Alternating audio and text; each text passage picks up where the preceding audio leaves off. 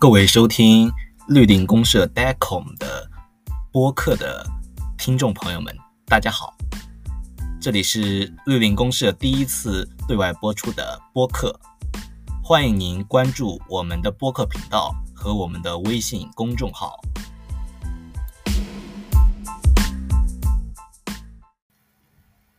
今天我们要聊的话题是霍布斯的开明专制思想。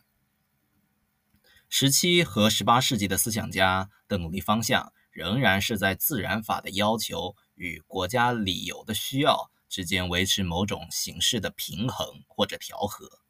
在英国思想家托马斯·霍布斯的哲学体系中，他更倾向于赞同相互冲突的自然法要求与政府权力的主张的后者。霍布斯认为。虽然人的本质是自私自利的、充满恶意的、野蛮残忍的和富于攻击的，但是人们也有具备某些能够促使他们倾向于和平的情感。这些情感主要有：第一，对死亡的恐惧；第二，对物质的欲望；第三，对劳动获取的希望。而理性就为人们提出了。一些简单可行的和平条款，霍布斯将它们称之为自然法则。霍布斯认为，应当在任何能够找到和平的地方去寻找和平，乃是最为重要的和最为基本的自然法则。从这一法则中，人们可以推导出一些更为具体的规定，比如每个人都必须放弃其根据本性为所欲为的权利。每个人都必须遵守和履行他的契约，所有的人都应该在不危及其人身的情况下，尽可能的互相帮助或者提供方便。任何人都不得羞辱、辱骂和蔑视他人。在发生争端的时候，必须有一个公平的仲裁者，而最为重要的是己所不欲，勿施于人。只要自然状态和人反对人的战争继续存在，那么上述自然法则就不可能很有把握的实施。为了确保和平以及实施自然法，人们就有必要在他们之间达成一项契约。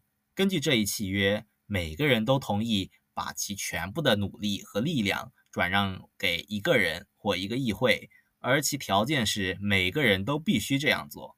据此而设定的主权权力者，霍布斯称之为利维坦或者人间之神，应当运用公民那边集合起来的权力和力量，以增进所有人的和平、安全和便利。霍布斯认为，为使主权者充分地履行其职责，主权者便应当是至高无上的和不受法律约束的。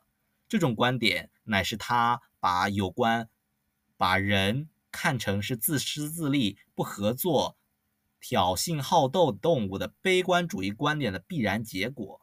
因为只有完全的且绝对强大的权力，才能在如此不驯的人群中维持和平和秩序。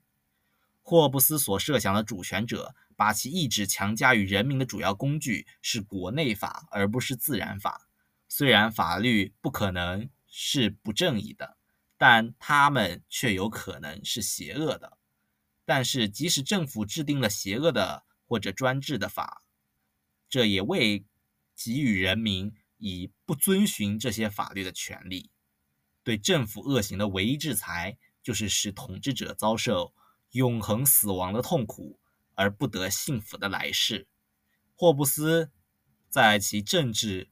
和法律理论中所主张的乃是这一种可以被称为开明专制。